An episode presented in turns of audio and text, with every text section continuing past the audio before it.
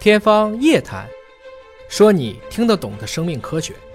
欢迎您关注今天的《天方夜谭》，我是向飞，为您请到的是华大基因的 CEO 尹烨老师。尹老师好。哎，向飞同学好啊！其实最近关于猝死的话题啊，大家一点儿都不陌生哈，各种渠道、各种信息都在呃提示哈，某明星参加节目呃猝死了，或很年轻的程序员猝死了，某医院的医生很年轻啊，凌晨在家猝死了，又分为心源性和非心源性。对，今天呢，咱们就重点聊聊心源性猝死。所谓心源性，是不是就是心脏出问题就是因为心脏的问题。啊？如对果非心源性，可能不是心脏的问题啊，对，可能是其他的脏器哎其他都的有可能方面。嗯啊，那么心源性猝死呢，它的英文的缩写是 SCD，对啊，SCD。那么关于心源性猝死里边，其实有几个重要的名词。大家需要知道，嗯，分别是 ICD、嗯、CPR 和 AED。我们今天就重点来讲一讲这几个分别是什么。先说这个 ICD 啊，ICD 是什么呢？ ，ICD 叫做埋藏式心脏复律除颤器埋到体内的啊，是吧体内的。因为我们知道这个 ICD 啊，就是这个心源性猝死，实际上有些人是能被救过来的。嗯，对，被救过来以后呢，那么这一部分来讲，你怎么办呢？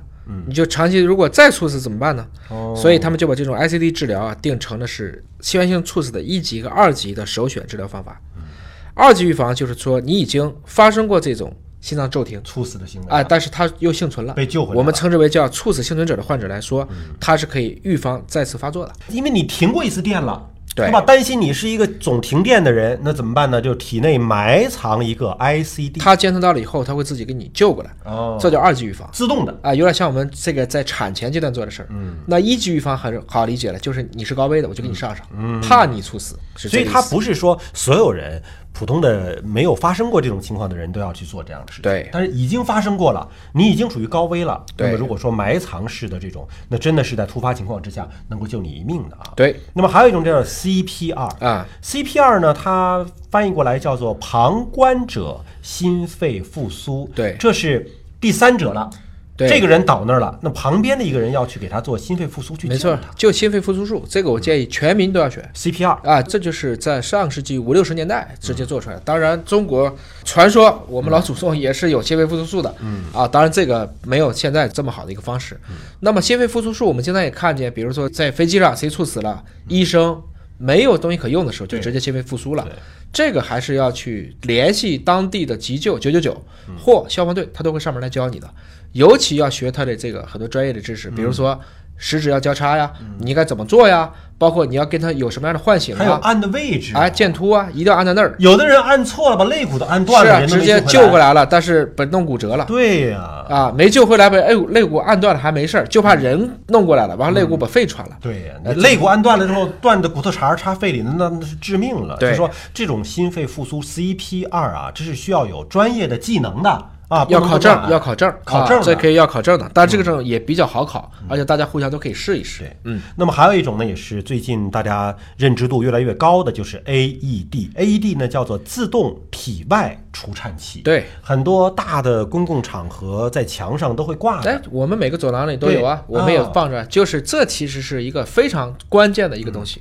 香港现在是每个社区都有，嗯，就因为这个，香港就认为他们平均寿命直接拉高了一岁多，嗯，因为都可以很方便，那个东西就变成全自动操作了，一二三，按完了，啪一颤，这是可能就活来了。它那个封面上都会有一个红色的心脏画在那儿哈，然后就写着英文字母 AED，那个东西就是一旦发生紧急情况，取下来按着说明书来操作。它都会有声音提示，哦嗯，哎你干嘛？你干嘛？你干嘛？然后摁、就这个样子。 AED E 其实尤其是应该在那个体育场馆。没错啊，就是这种运动强度比较大的，对嗯你包括呃，像跑马拉松的这个沿途应该有，对再有一些写字楼啊，尤其是这个 IT 领域这个加班比较多的一些写字楼啊，都应该有，其实不能光硬件硬，软件也要硬。对，平时的教育、救援、关键时刻呼救，谁是安全员儿，谁是定期的安检，这都很关键。有些同事真的是就那三分钟，如果你弄上他就活了，弄不上就生死两隔了。大家都应该有自己的这种保健和急救意识。那关于心源性的猝死跟基因有没有关系呢？那么这一点，其实在欧洲、在美国，多个科学家们都在做相关的研究。你像美国的科学家就在他们的杂志上发表过对六百个成人的心源性疾病和六百例健康对照组的一个基因测序的比对，结果临床上呢就认知到了一个 DNA 的变异哈、有十五个致病的变异基因都是在这种心源性疾病的组里边发现，而对照组里边是没有。那相关基因并不是一个呀，很多呀，看来。对，整体来讲，大约预估是四分之一的心源性猝死跟基因是相关的。嗯，确实是这样子，因为我们理解成人类对不同的打击，基因不同，抗打击能力是不一样的。所以归根结底呢，一方面是要知道自己不要去有猝死基因，尤其有了猝死基因就不要去找死了。我指的是极限运动啊、连续熬夜呀、过度疲劳啊，命最重要。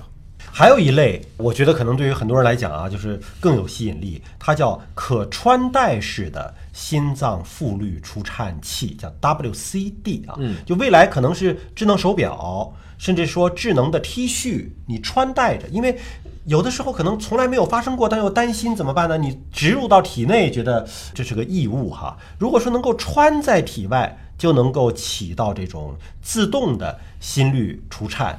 那我觉得这是一个更好的一个方式。当然了，科学家们还在做着继续的研究啊。那么想了解更多相关的知识研究的进展，可以登录国家基因库生命大数据平台 CNGB DB 来了解更多的信息。